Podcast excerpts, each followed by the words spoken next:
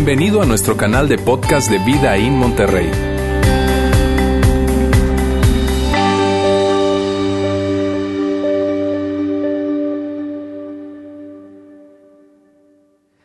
Esta época siempre trae consigo muchas emociones. La verdad es que en esta época hay, puede haber alegría y puede haber la alegría que, que es el resultado de mirar lo que pasamos en este año y las cosas que se lograron, las cosas que se alcanzaron. Eh, y, las cosas que se festejaron probablemente, pero también puede ser que esta época traiga eh, la emoción de la nostalgia o, probablemente tristeza porque pudiste pasar el año y ver que, que no se alcanzó todo lo que se quería, que puede que que otro año más en la misma condición que tú no querías vivir. Y entonces hace que la emoción esté presente, porque pareciera que cuando llega el fin de año nosotros siempre hacemos como una especie de, inventario de inventario de lo que logramos, de lo que no logramos, de lo que pasamos a través del año, de cómo están las relaciones, inclusive porque este tiempo se convierte en un tiempo en donde las relaciones y el tema de la interacción y la familia está tan, tan, tan, tan presente. Y puede entonces que, este año represente la emoción de, de recordar con nostalgia probablemente esas personas que un día estuvieron, pero que hoy en día ya no están. O probablemente se convierte en la alegría, la alegría de saber que personas que no estaban en nuestra, en nuestra celebración en esta temporada, ahora están y se suman entonces a nuestra familia y se convierte entonces en una bonita emoción. Pero definitivamente la, la, la Navidad y esta temporada, esta época como tal, trae consigo muchas emociones, inclusive probablemente emociones que tú habías querido callar a lo largo de todo el año, pero algo tiene esta temporada. Algo tiene este tiempo que hace que se presenten esas emociones y traigamos entonces recuerdos que probablemente no habíamos traído o que no habíamos tenido, pero que esta época sin duda hace que vuelvan a hacerse presentes.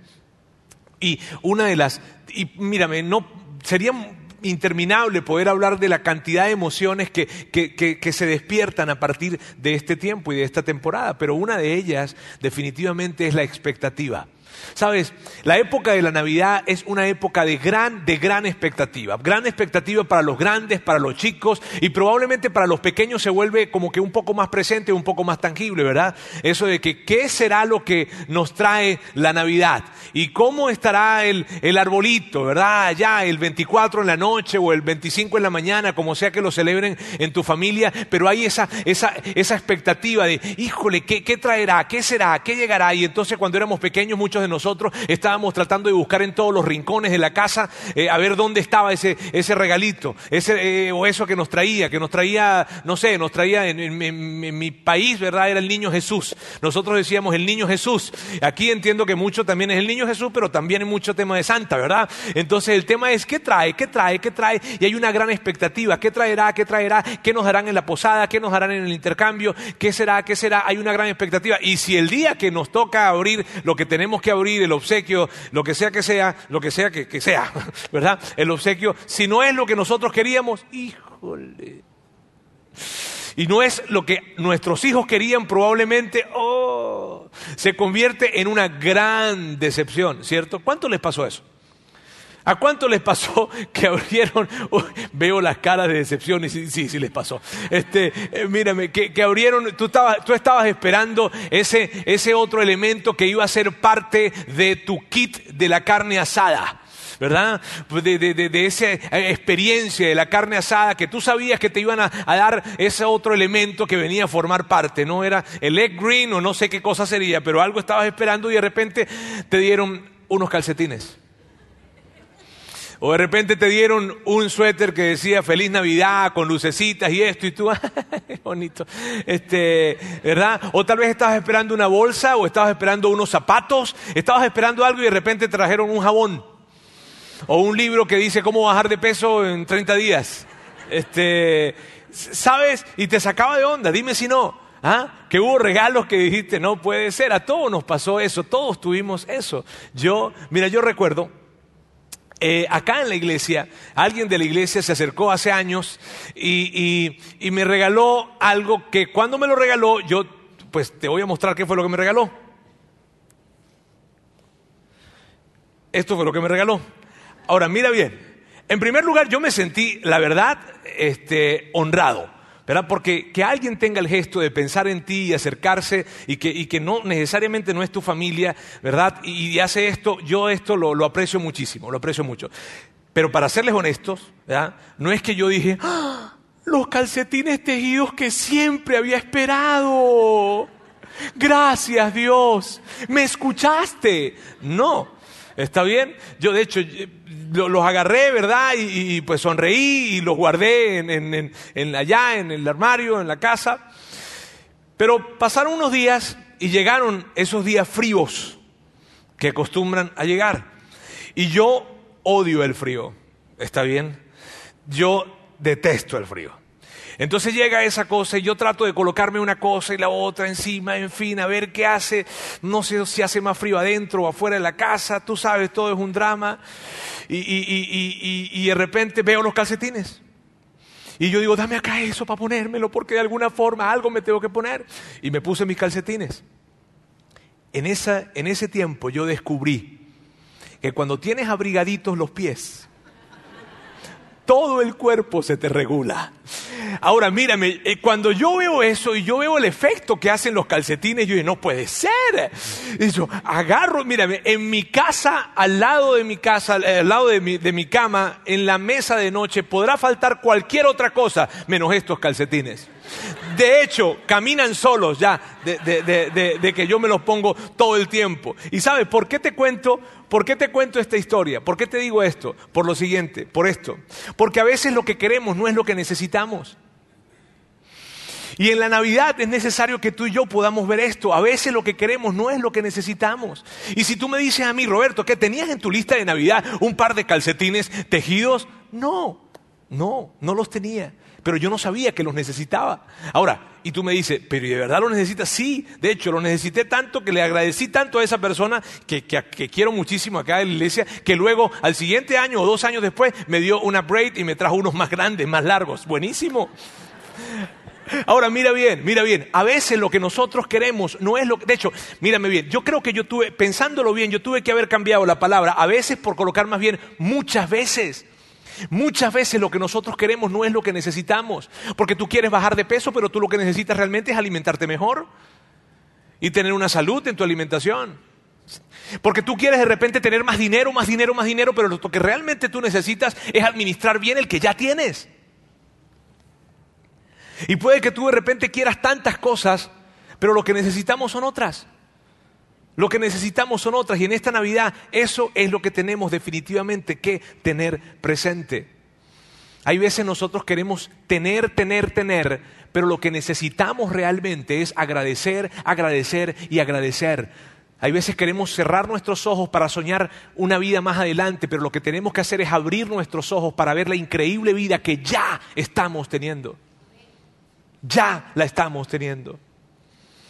Mírame, ¿por qué hablo de esto? ¿Por qué, Roberto, hablar de que a veces lo que quieres no es lo que necesitas? Porque la Navidad, y yo no sé si tú te habías puesto a pensar en esto, pero la Navidad representa esto.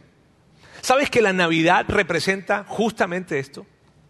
Y yo no sé si te habías puesto a pensar, te digo, pero si había algo que estaba presente en la primer Navidad, en esa primer Navidad hace dos mil y tanto de años, si había algo que estaba presente era una gran expectativa, una expectativa como ninguna otra Navidad probablemente ha tenido.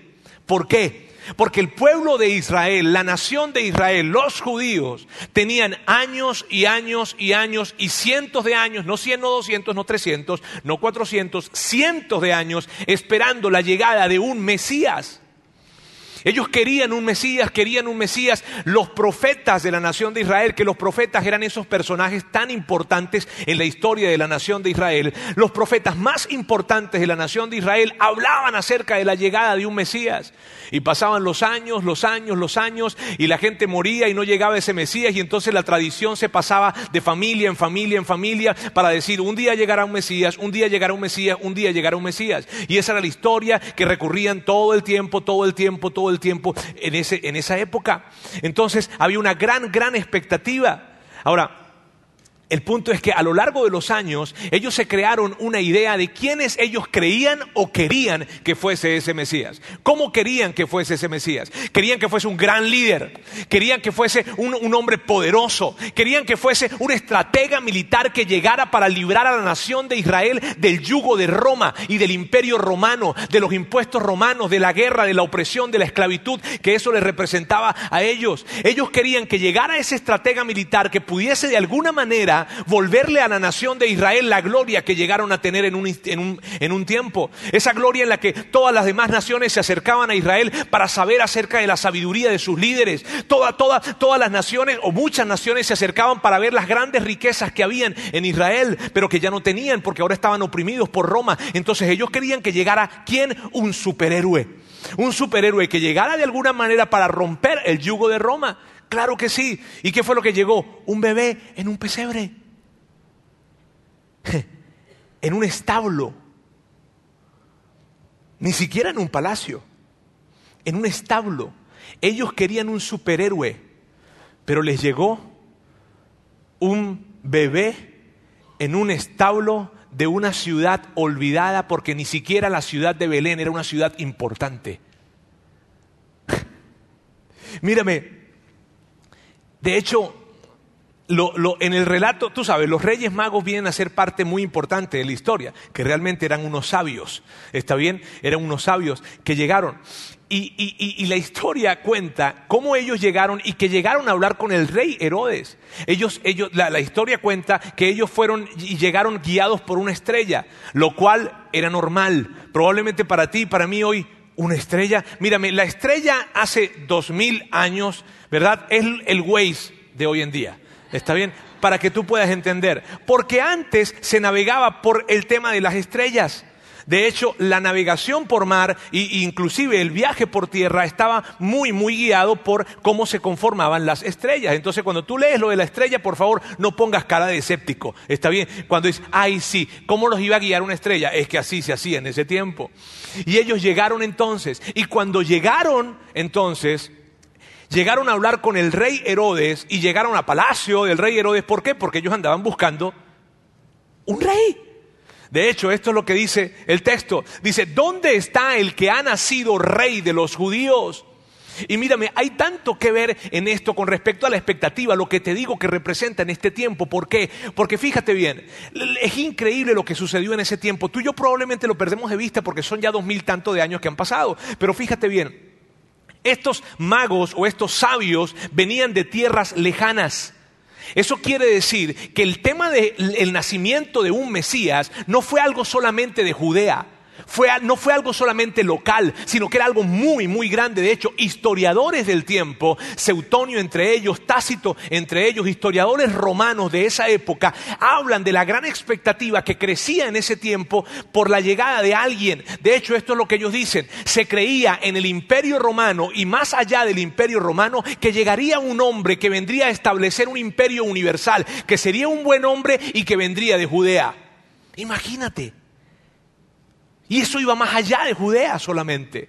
Se creía y estaba presente. Y por eso los reyes o los, reyes magos o, los, o estos sabios se acercan a hablar con el rey Herodes y le preguntan, ¿dónde está el que ha nacido rey de los judíos? Ellos estaban buscando realeza y te digo, se encontraron con un pesebre, un bebé en un pesebre. Y yo no sé si tú dimensionas bien lo que es un pesebre, pero un pesebre es donde tienen a los animales.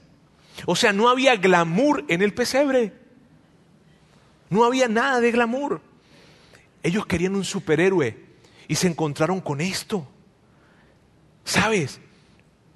Porque es que la Navidad me recuerda que lo que yo quiero no es lo que necesito.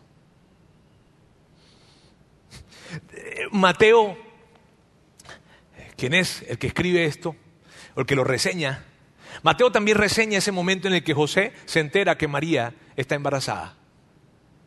Y, fue un momento muy incómodo para Mateo, pero perdón, para José.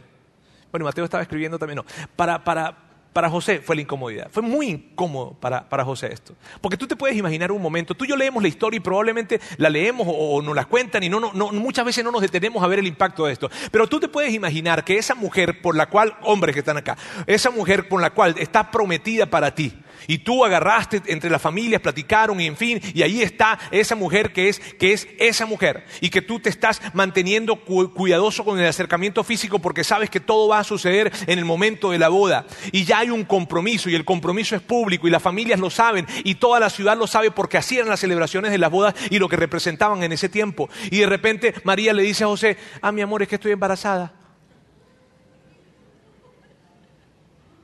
¿Pero y cómo? No del Espíritu Santo.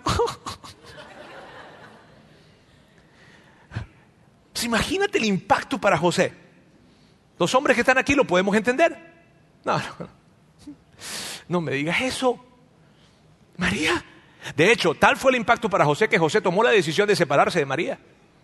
y la historia cuenta de que él tomó la decisión de separarse en secreto en privado, porque la misma historia cuenta que José era un hombre justo, era un hombre bueno, y quiso hacerlo en privado para no exponer a María públicamente.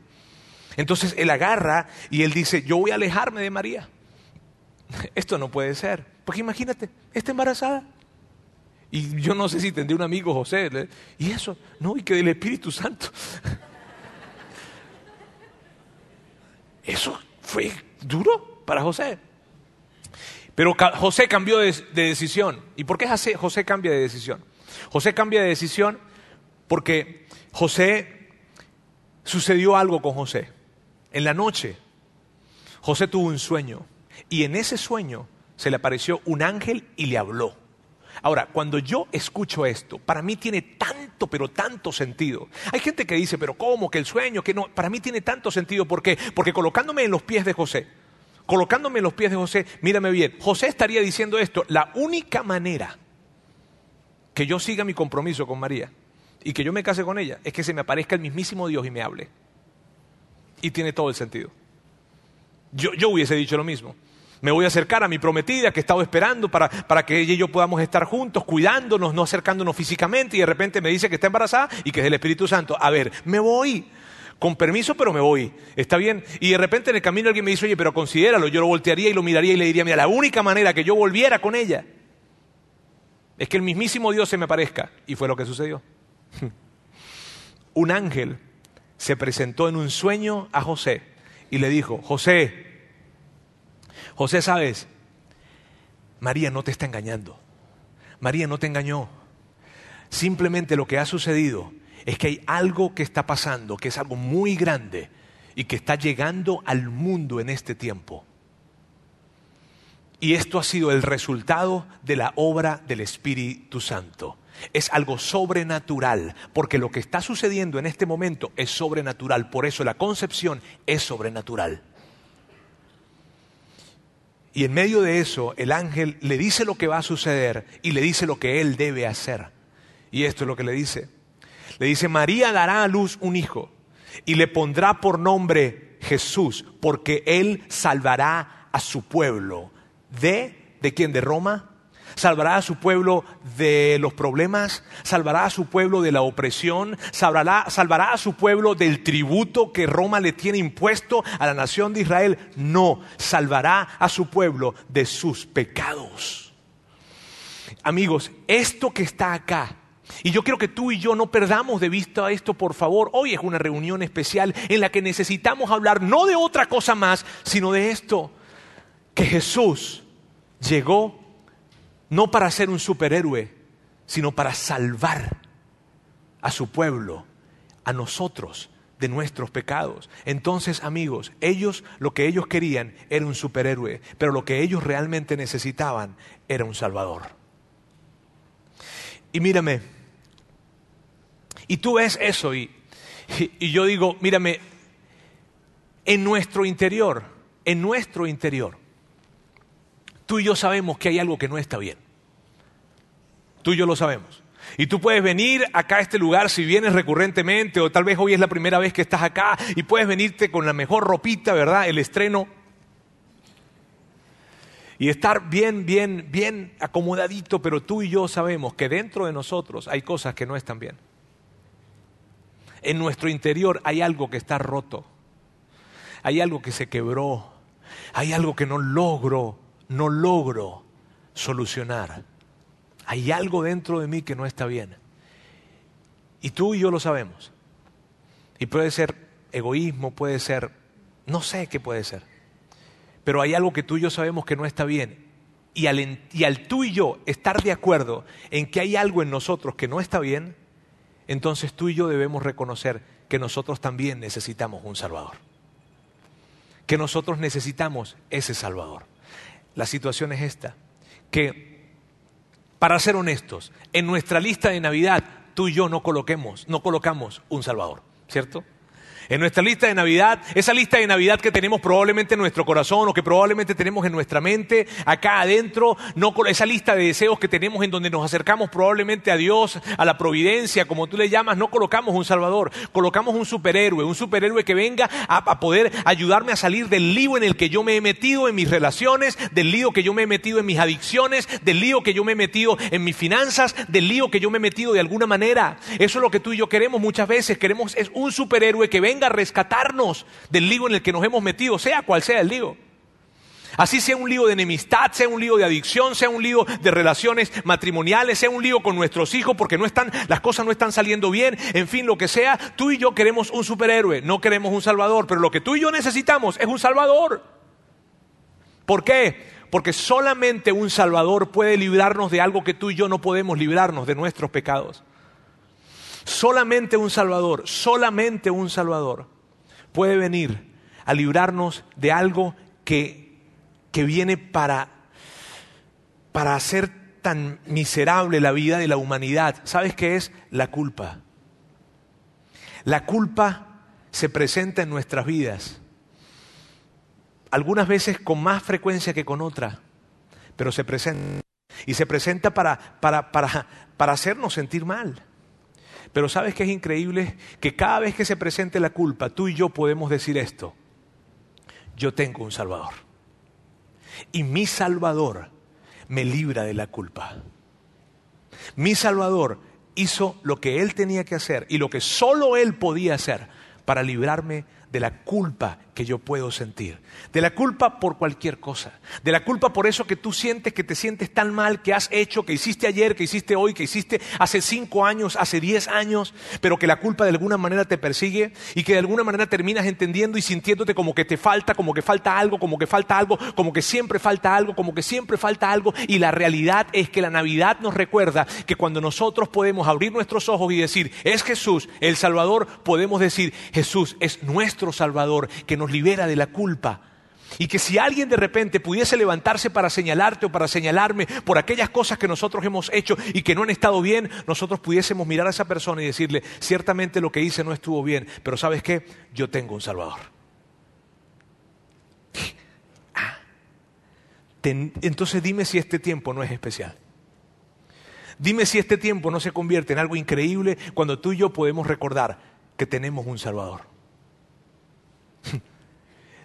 Mírame, de eso se trata la Navidad. Se trata de eso. Y yo sé que hay muchas cosas el día de hoy. Pero por favor recordemos, se trata de esto. Mírame, probablemente tú eres parte de la iglesia o probablemente no eres parte de la iglesia. Probablemente tú hoy estás visitándonos por primera vez y te trajeron, te invitaron, probablemente te engañaron, te mintieron, lo cual está muy mal. Se ríen porque yo fui el que les di la idea de que, de que te mintieran. Pero sabes, si estás aquí con nosotros, yo quiero darte muchísimas gracias por estar acá. Es un privilegio para nosotros que estés acá. Ahora, independientemente de si tú eres parte de la iglesia o no, hoy es la primera vez que estás, yo no sé cómo ha sido tu año. Yo no sé cómo ha estado este año para ti. Y puede ser que haya estado complicado, muy complicado. Puede ser que, te hayas frustrado y, que, y puede ser que estés llegando este año diciendo otro año igual o otro año peor. Yo no sé, yo no sé. Pero lo que yo quiero pedirte hoy e invitarte es a que tú y yo podamos juntos recordar que la Navidad se trata de que tenemos un Salvador. Y si tenemos un Salvador, hay esperanza para eso que tú crees que no hay esperanza. y que tú digas, Roberto, pero, pero yo lo que realmente quiero es un nuevo matrimonio, pero yo lo que realmente quiero son mejores finanzas, pero yo lo que realmente quiero es, es otra, otra, otra relación, pero no, no, no, no, no. Sí, bueno, sí, sí, sí, sí, sí, tú quieres eso. Pero tú necesitas no una, un nuevo matrimonio, tú necesitas que tu Salvador venga y repare eso que está dentro de ti para que entonces puedas vivir un buen matrimonio. Tú no necesitas mejores finanzas, tú necesitas realmente que venga un Salvador y repare eso en ti que ha hecho que no seas un buen administrador de las finanzas que hoy en día tienes. Lo que tú y yo necesitamos es que Dios venga a nuestros corazones y entonces, y entonces pueda reparar eso que no está bien. Y que yo, yo quiero decirte esto. Yo quiero que te vayas el día de hoy de aquí con la seguridad, con la seguridad de que tú tienes un Salvador. Y de que no importa lo que tú hayas hecho. Roberto, tú no sabes lo que yo he hecho. Y no importa lo que hayas hecho. Roberto, no te imaginas. Y no importa lo que hayas hecho. Tú tienes un Salvador que vino a rescatarte de ti mismo, de tus pecados y de los míos.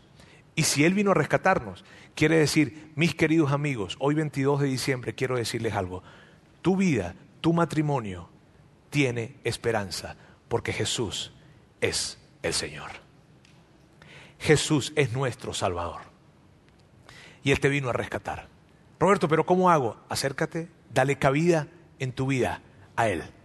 Y Él va a salvarte. De lo que tú crees que no es imposible salvarte, Él te va a salvar.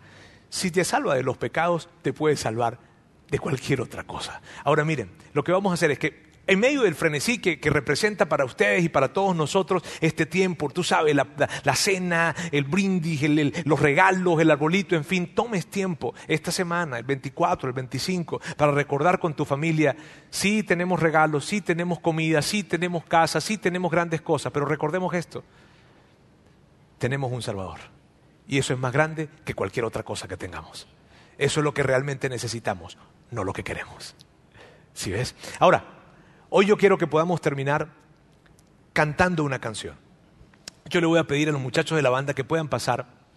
Mírame, esta es una canción que nosotros cantamos aquí. Son canciones que nosotros cantamos en la iglesia. Si es la primera vez que tú estás con nosotros, quiero que sepas, estas son parte de las canciones que nosotros cantamos. Pero yo quiero que hoy, cuando estemos cantando la canción, podamos, podamos cantarla con esta comprensión. Miren bien, tú y yo vamos a cantarla, pero la vamos a cantar y en nuestra mente vamos a tener presente esto.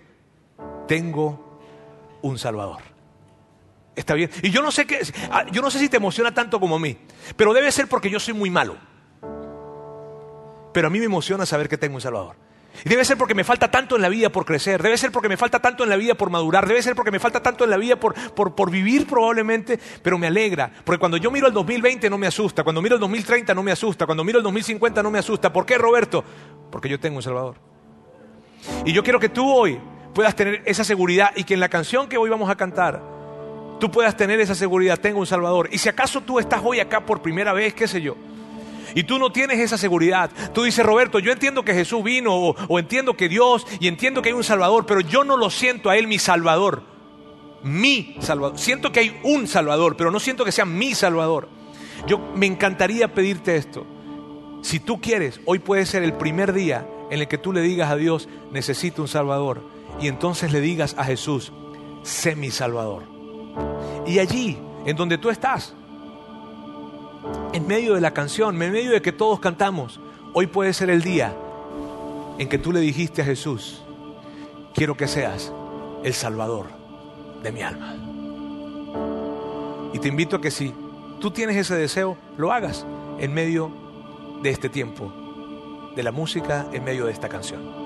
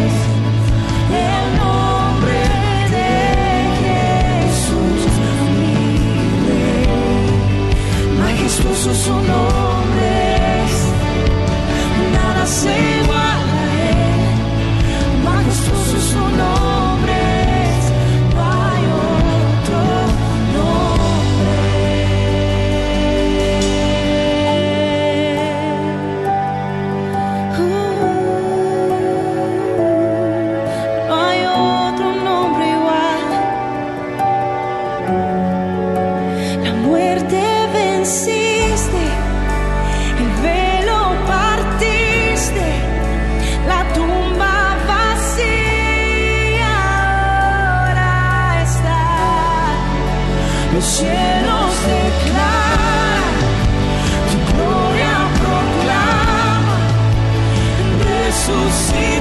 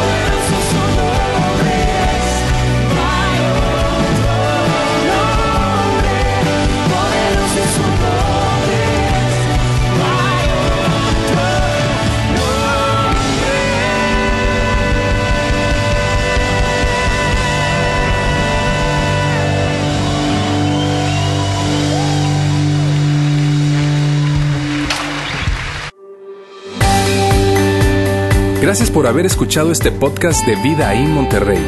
Si deseas escuchar estos mensajes en vivo, te invitamos a que nos acompañes todos los domingos a nuestro auditorio. Para más información sobre nuestra ubicación y horarios, entra a vidainmty.org o síguenos en nuestras redes sociales como Facebook, Twitter e Instagram. Nos vemos la próxima semana.